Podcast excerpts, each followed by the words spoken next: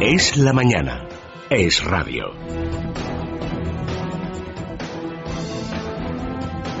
Seguimos en Es la Mañana de Federico y tenemos que contarles la última hora que nos llega en relación a una encuesta que publica hoy el periódico de Cataluña que por primera vez da una victoria a Esquerra Republicana frente a CIU en Cataluña si se celebraran hoy mismo los comicios. Además, arroja datos bastante importantes como es que los populares empatarían por primera vez con Ciudadanos al perder de forma significativa el PP, el partido de Alicia Sánchez Camacho, hasta seis escaños. Albert Rivera, sin duda, sería eh, quien sumaría todo ese porcentaje de votos que perderían los populares. Al final la encuesta lo que refleja es que el apoyo a los nacionalistas en Cataluña sigue siendo prácticamente el mismo porque los votos de CIU se trasladarían simplemente a Esquerra Republicana, pero es llamativo porque ya en las últimas elecciones se reflejaba una pérdida de apoyos de Artur Mas que parece que va a seguir siendo la tónica a pesar de lo cual el presidente de la Generalidad sigue eh, pendiente de sus planes independentistas y si no escuchen las jornadas que pretende eh, convocar a finales de año para denunciar lo que ellos llaman el expolio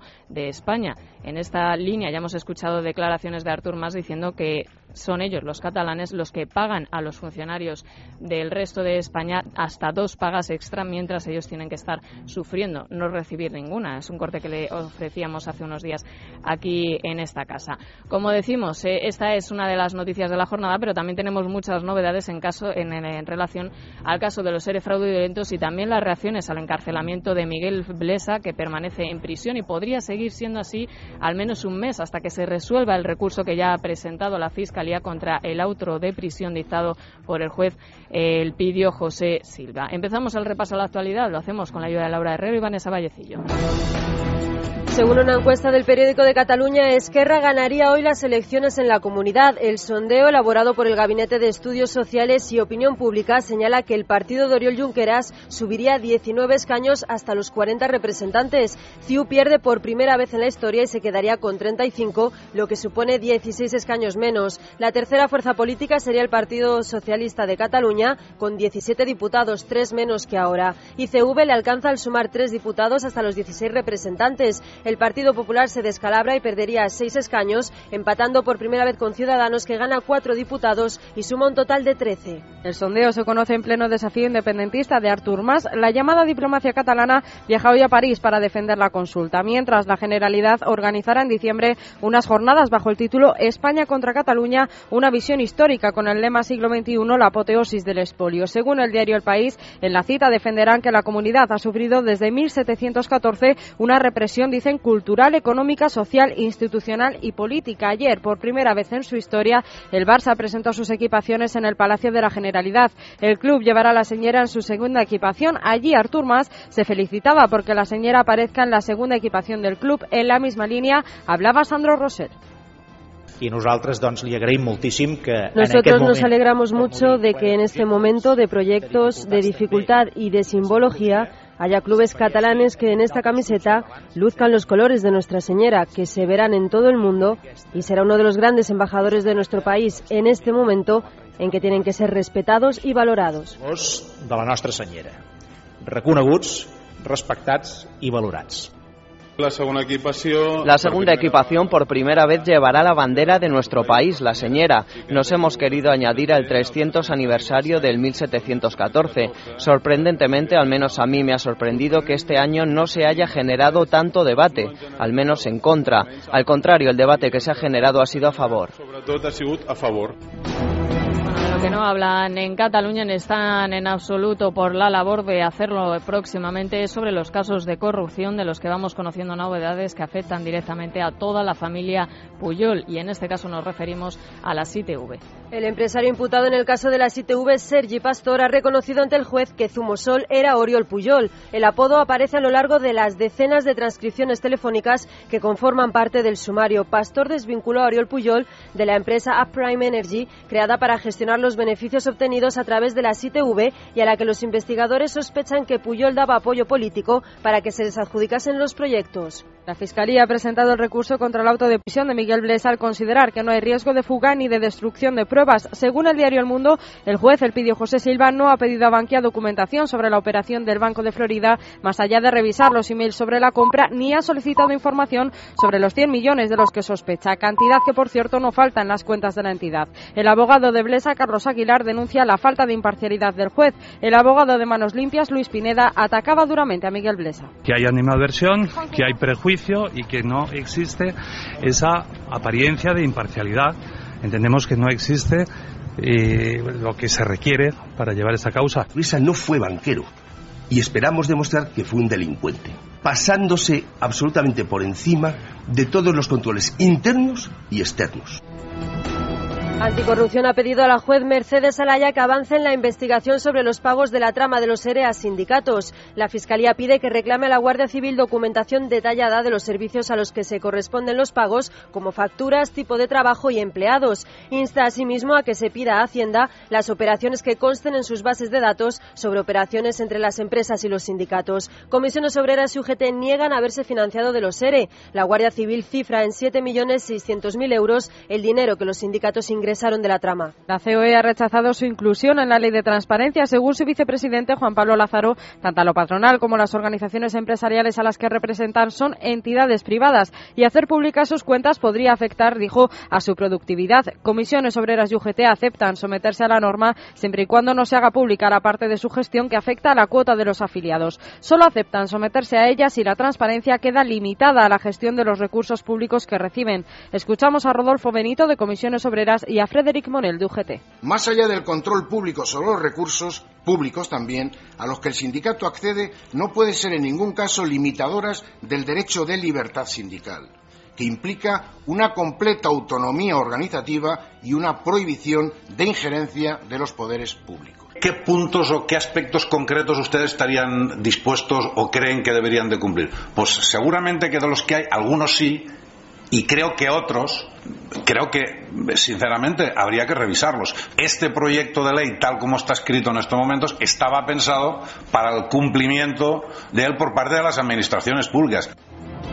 Los sindicatos intentan justificar el hecho de que no quieran someterse a esa ley de transparencia diciendo que es que no quieren que les comparen con los partidos políticos, pero en la práctica hay que recordar que reciben subvenciones muy cuantiosas, al igual que los partidos políticos, del dinero de todos los españoles. Y no solamente eso, de donde más cobran del dinero público es eh, por esos cursos de formación que al final prácticamente no sirven de nada para los desempleados. Dicen los sindicatos, además, que se autofinancian el 70% de su labor sindical, es decir, que solo estarían quizá como mucho dispuestos a dar información sobre el 30% de su labor sindical, a justificar las cuentas de ese 30%, lo que supone prácticamente nada. Es decir, que tanto patronal como sindicatos no quieren someterse a esa ley de transparencia, que por otra parte veremos exactamente en qué queda, porque la han aprobado prácticamente todos los partidos políticos y esto hace sospechar que quizá tampoco vaya demasiado en contra de ellos o incluso pueda favorecerles.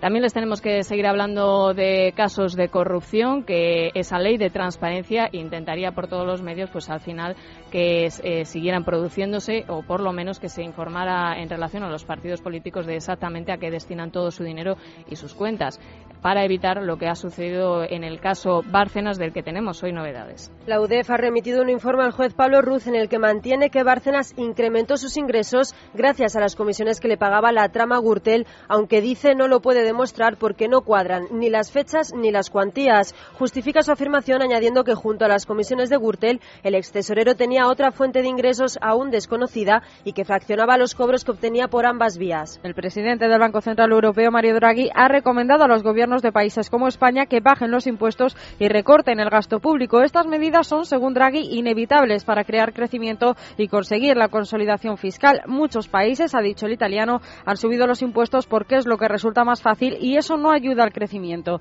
Draghi criticó también ayer que la flexibilidad laboral se cargue sobre los jóvenes y tachó de intolerable la tasa de paro juvenil en España. Es verdad que hay factores estructurales que están bloqueando el mercado laboral en muchos países. Como ya he dicho, parece que la flexibilidad del mercado de trabajo se está poniendo solo en los hombros de la población joven. Y esa es una de las principales razones por las que el desempleo juvenil es tan alto en algunos países.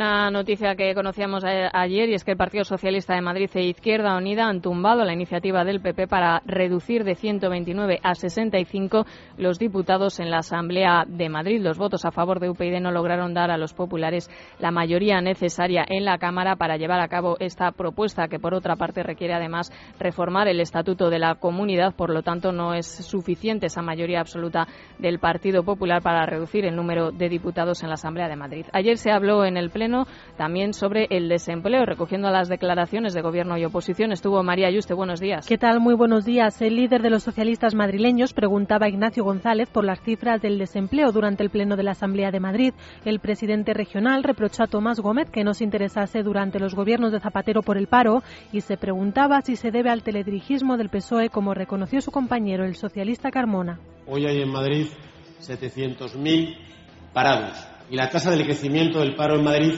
está por encima de la media del resto de España. Por eso yo le pregunto, ¿considera el presidente del Gobierno regional una prioridad la lucha contra el paro? En dos años que llevamos de legislatura y después de 46 preguntas que usted ha hecho al Gobierno, es la primera vez que pregunta usted por el tema que más preocupa a los madrileños y que más ocupa al Gobierno de la Comunidad de Madrid. Bienvenido sea.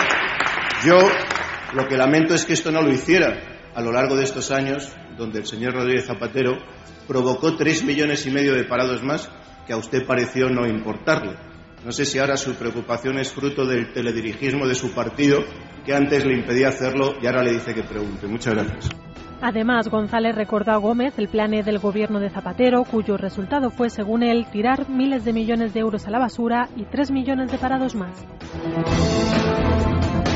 El Gobierno y el Consejo General del Poder Judicial llevarán a cabo hoy una renovación parcial del Tribunal Constitucional que volverá a conformar una mayoría de magistrados propuestos por el Partido Popular y se nombrará un presidente próximo al Gobierno. Soraya Sáenz de Santa María ha asumido el control de estas designaciones y ayer mantuvo conversaciones con el presidente del Gobierno de los jueces para conocer hacia dónde se inclinan los votos. El autor del asesinato ayer en Francia de un estudiante militante de izquierdas es un español, según el diario Calole Point, y pertenece a un grupo de estética skinhead que habría agredido brutalmente al joven en París durante una pelea. El presidente François Hollande ha anunciado que tomará medidas si se demuestra que se trata de una agresión organizada por un grupo de extrema derecha. La oposición venezolana va a solicitar la depuración del registro electoral tras haber constatado que en el censo figuran los nombres de cerca de 200.000 personas muertas con derecho a voto, un número que podría duplicarse. Por otro lado, al menos dos estados venezolanos han comenzado a repartir ya la cartilla de racionamiento de productos de primera necesidad, como leche, huevos o papel higiénico, y que los ciudadanos han bautizado como el Papa Chip.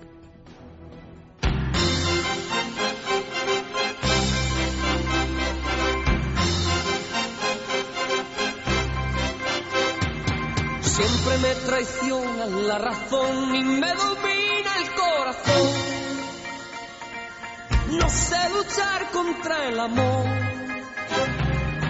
Siempre me voy a enamorar de quien de mí no se. La Policía Nacional y la Guardia Civil han detenido al ex representante y al ex productor de Camilo VI como presuntos instigadores, atención, del robo de su casa el pasado mes de enero. Los antiguos colaboradores del artista están acusados de haber facilitado información a los ladrones que entraron en el chalet del cantante en Torre de Lodones, en Madrid, amordazándole y robando joyas, relojes y dinero. En total hay ocho personas detenidas.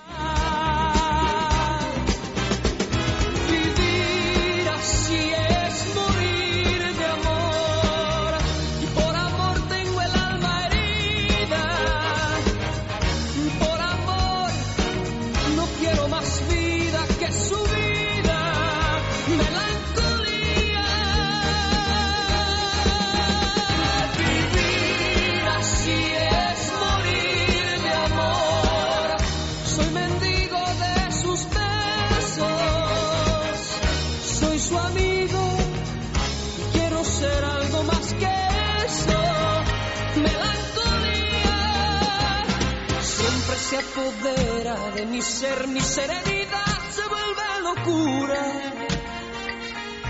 y me llena de amargura. Siempre me voy a enamorar de quien de mí no se enamora. Es por eso que mi alma llora y ya no puedo más, ya no puedo más misma historia. Ya no puedo más, ya no puedo más, estoy harto de rodar.